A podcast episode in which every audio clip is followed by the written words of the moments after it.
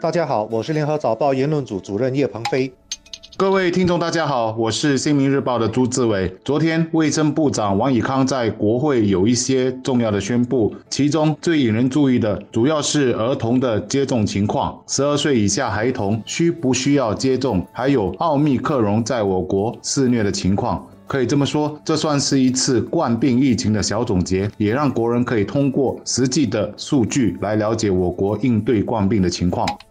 这里我只想提一提几个我比较关心的问题。首先是，虽然我国已接种两剂疫苗的人数已非常的高，但是。我们仍然有十三点二万未接种者，而在这十三点二万人当中，只有三百人是因为健康的问题而无法打疫苗。我一直觉得打疫苗是一个医学问题，因为疫苗可以给予我们和家人的保护，所以我们都应该尽一己之力的配合。然而，有些人看成是人权的问题，认为自己应该有权利，是不是要打疫苗？其实，最近我身边的一些朋友也在犹豫着。要不要去打第三剂疫苗？因为冠病和其变种毒株看起来像是没完没了。打完第三剂后，是不是还要再打第四剂、第五剂？接下来还会不会有其他的变种？而且长此下去，打疫苗会不会有副作用？等等，都是人们贴身而关心的课题。我想到了现在，连一剂疫苗也不打的人，不管基于什么原因，有关当局要去说服的话。难度将非常的大，我倒是觉得有关当局也应该花一些精力，让那些还在犹豫要不要打第三剂的国人了解，在保护力和可能的副作用之间，我们还是需要继续围堵冠病病毒和其变种毒株的。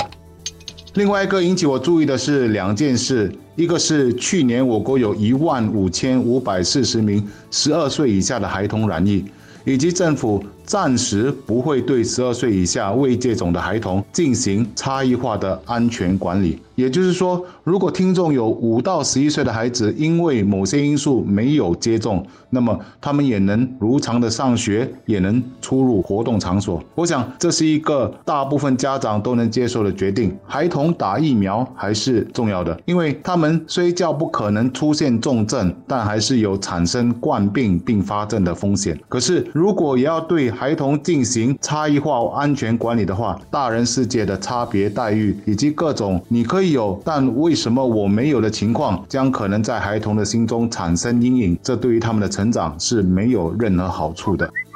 本地专家团指出，孩童接种疫苗引起极端不良反应的概率远远低于不接种疫苗染病后变成重病的概率。所以，从数学上来说，打疫苗的风险是远远低于不打疫苗的。为孩童接种疫苗比给成人打疫苗更容易引起担忧，是因为目前使用的 mRNA 疫苗是一种新的技术，缺乏长时间的实验数据，所以一些家长自然会问：如果副作用在二十年后才出现，现在给孩子打疫苗的做法是不是正确的？这个担忧不是没有道理的，毕竟没有任何专家敢打包票说给孩子注射疫苗绝对安全。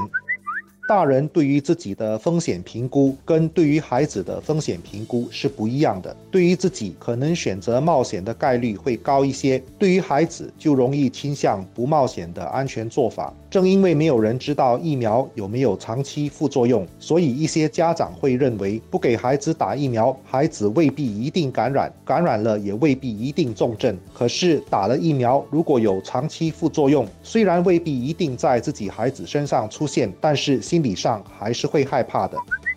我这里并不是在鼓励家长不要给孩子注射疫苗，而是希望换位思考，去理解某些对疫苗态度保留的家长心里怎么想。给孩子注射疫苗，在很多国家变成大争议，就是因为双方都不愿意去理解对方的立场。结果原本是一件基于科学和数学概率的事件，上升为某种政治立场，甚至是意识形态的斗争。我们必须避免这样的情况在本地出现。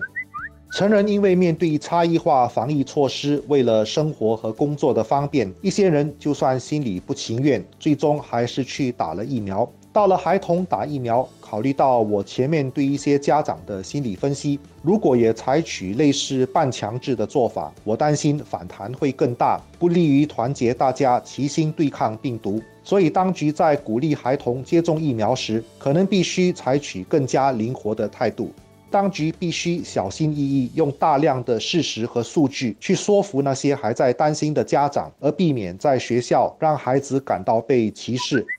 奥密克戎病毒株感觉上有向着流行感冒的方向变化，也就是说，我们很可能慢慢有机会走出这种严厉的防疫措施，恢复部分正常的生活。在这关键的最后一刻，我们要防止社会因为孩童接种疫苗的问题而出现分裂。如果不幸出现这样的情形，就真是功亏一篑了。我总是觉得，我们正在以自己的独特方式在和冠病共存。一切在于密切观察各国的形势发展和留意病例数据的走向。重中之重是必须确保医疗系统可以应付重症病人的人数，然后我们就可以适时的调整社交和旅游方面的安全管理措施。在可见的未来，我们和冠病病毒的战争还没有结束，而我们的优势仍是新加坡人大致上都团结一致，以及我们拥有比较优良的医疗条件。但我们也要留心人心的疲惫和松懈，这些看不到的心理因素，有时造成的破坏力也不小的。